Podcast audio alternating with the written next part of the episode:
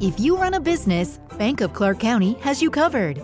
Offering cash management services to automate and simplify your business banking, streamlined digital banking, and merchant payment processing that's a one stop solution. Plus, Bank of Clark offers corporate credit cards that help you optimize capital, organize expenses, and enhance your business. Whether you're looking to earn points faster or lower your APR, Bank of Clark County has the card that's right for you. Member FDIC. Seja bem-vindo ao podcast do Hospital Novo Atibaia. Toda semana, conteúdos inéditos e muita informação para você e sua família sobre saúde, qualidade de vida, medicina e bem-estar. Olá, caro ouvinte do podcast do Hospital Novo Atibaia. Eu sou o Dr. André Meneghel de Lara, geriatra, atual superintendente técnico médico, CRM São Paulo 94181, e tenho a honra de trazer aqui para vocês mais um tema em educação e saúde, trazendo o ilustre Dr. Arnaldo, nosso colega especialista em cirurgia de cabeça e pescoço do, da equipe do Hospital Novo Atibaia e também médico assistente do Hospital da Santa Casa de Misericórdia, em São Paulo, na Faculdade de Medicina.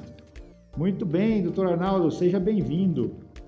Ah, muito obrigado, Miguel, pelo convite. É uma satisfação estar aqui com vocês. Né?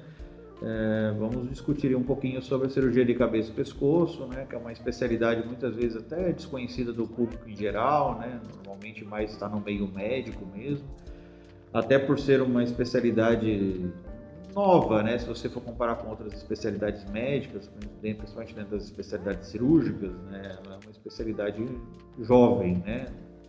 A gente tem aí a primeira documentação mesmo de oficialização de especialidade de cirurgia de cabeça e pescoço, foi em duas cidades americanas, na década de 50.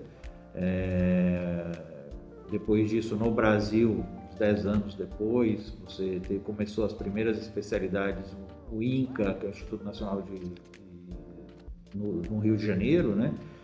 Depois São Paulo no Hospital das Clínicas e o AC Camargo e o Hospital Heliópolis também. São as primeiras é, escolas no país que começaram com essa especialidade. Mas isso aí em torno aí de uns mais ou menos uns 60 anos, 50 anos, é, é recente, né, se a gente for ver. Certo e, e, ela deriva da cirurgia geral, né? Na verdade, é o cirurgião geral que acaba identificando essa necessidade de especialização, né?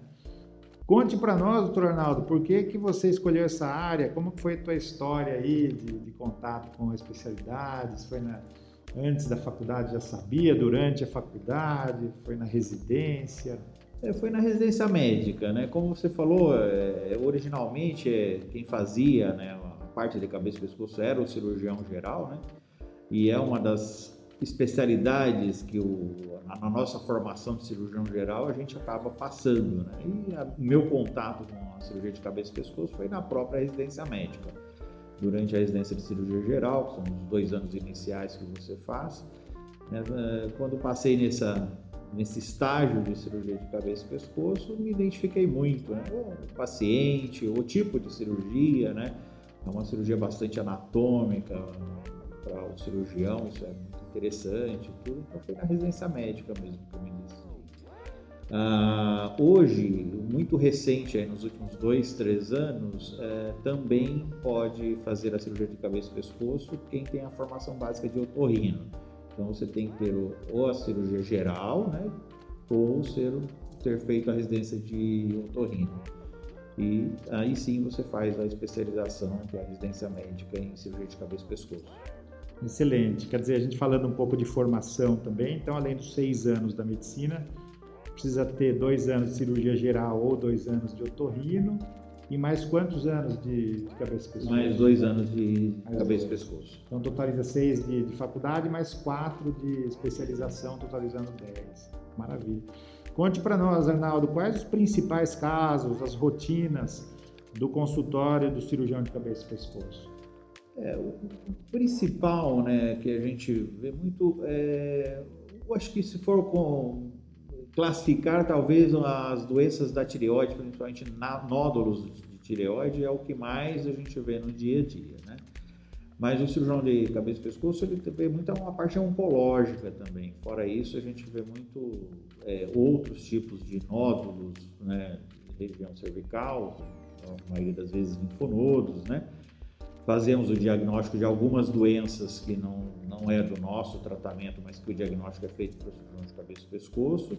E, além disso, a gente, basicamente, a gente faz a, a cirurgia da tireoide, né? Que quando tem a indicação, e a parte oncológica da cavidade oral. Né? Gente, câncer de língua, de outras partes da boca, o câncer de laringe, né?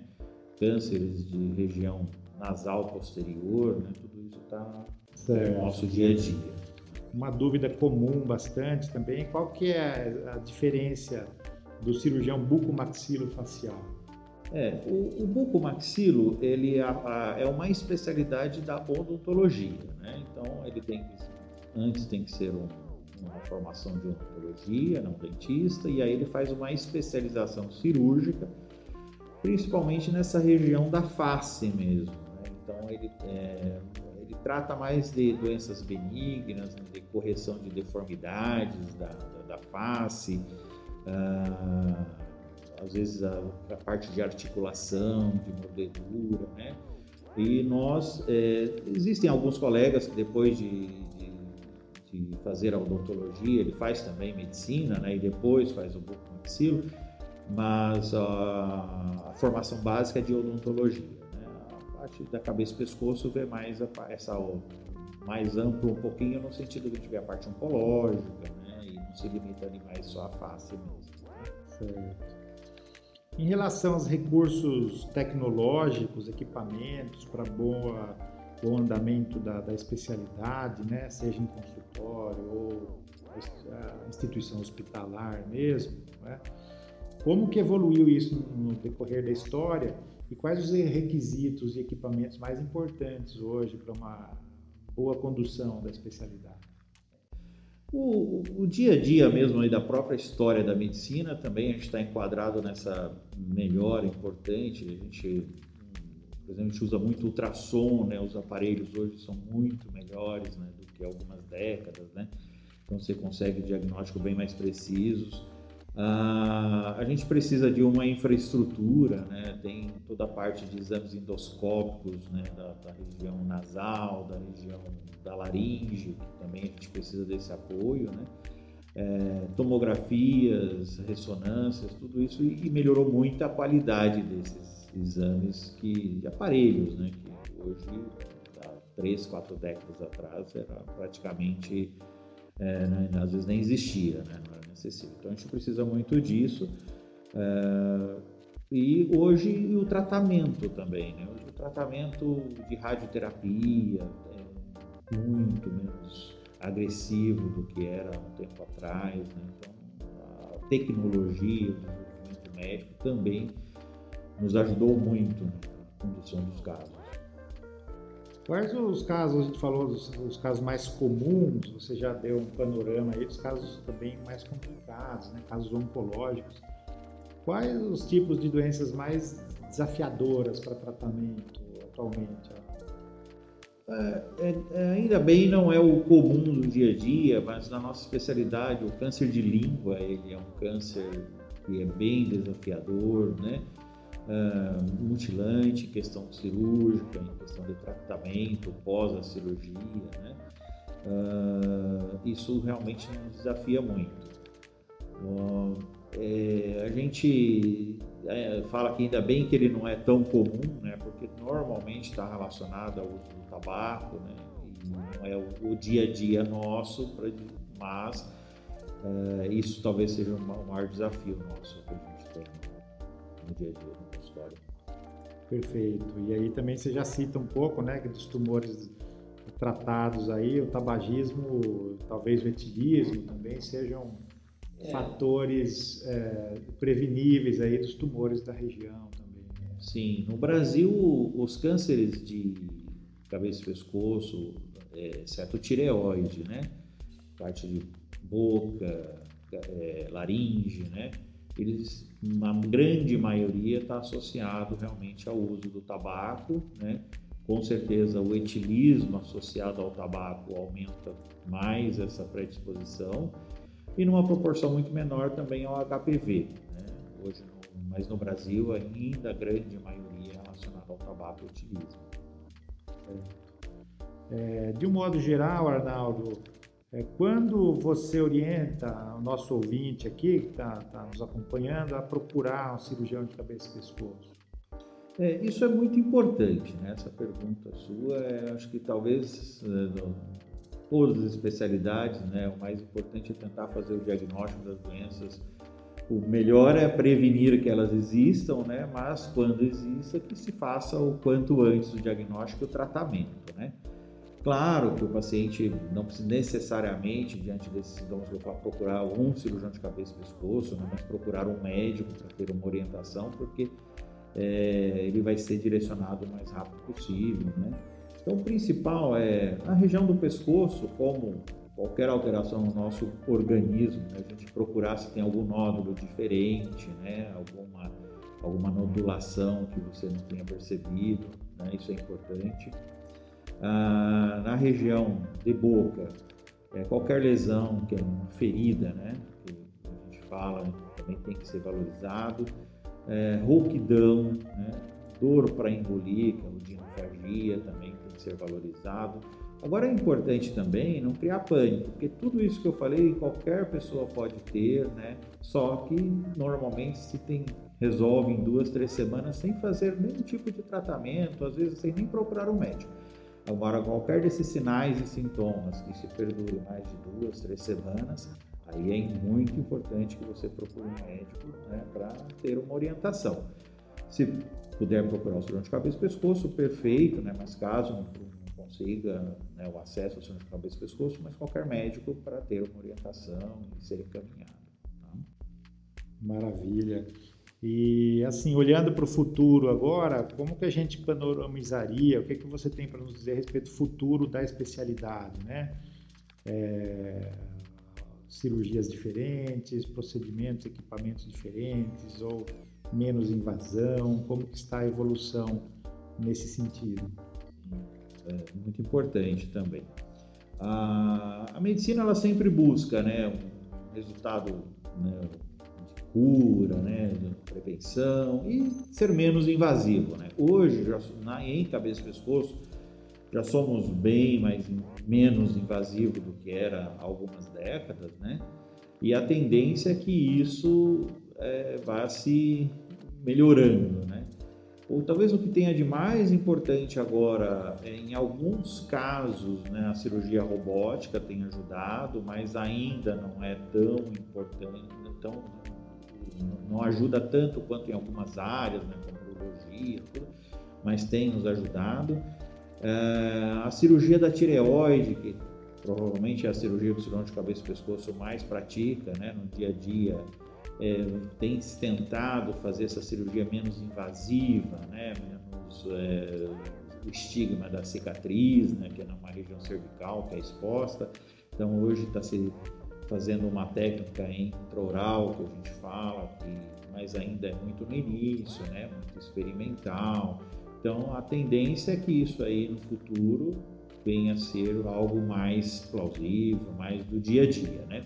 Não que vá substituir cirurgias abertas, né? cirurgia que tem que ser bem avaliado cada caso, mas a tendência é ser menos invasivo, né? que a gente era há um tempo atrás. A radioterapia, como eu disse, também ela ajudou muito no tratamento oncológico, então casos que antes eles eram mais cirúrgicos, né, hoje às vezes nem, nem, nem tem indicação cirúrgica, se resolve com a radioterapia, né, um complemento de químio. É, esses procedimentos também eles melhoraram muito, né, então é uma a, a medicina caminha, né, de uma forma para ser menos invasiva, menos mutilante.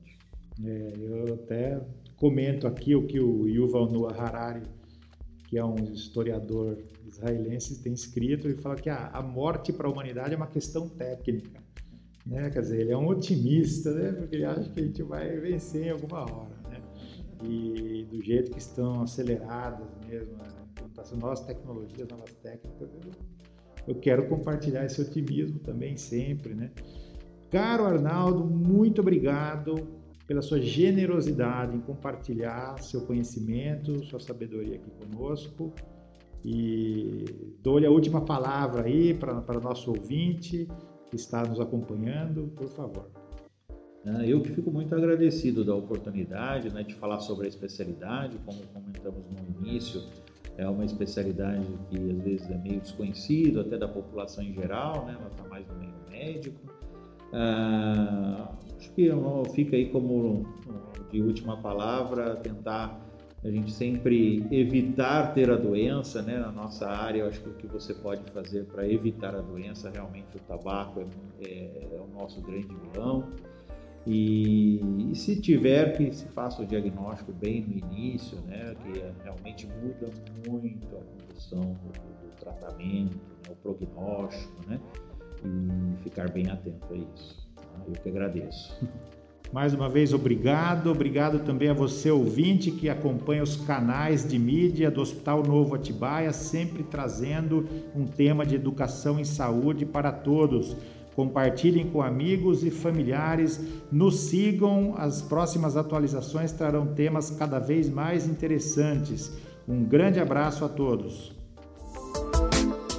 Acesse hospitalnovo.com.br e conheça mais sobre o Hospital Novo Atibaia, o único com certificação ONA da região Bragantina. 15 minutes could save you 15% or more. Wait a minute. I've heard that before. That's the note Jeremy wrote to me in my yearbook in the sixth grade. How'd you even know that? Because it's from Geico. Yeah, yeah, wait, here it is. Dear Luke, have a great summer. P.S. 15 minutes could save you 15% or more. Love, Jeremy. Geico's had this tagline for years because we help save people money. So wait, you're saying Jeremy copied you? yeah, that actually does sound like something the J-Man would do. Geico. 15 minutes could save you 15% or more.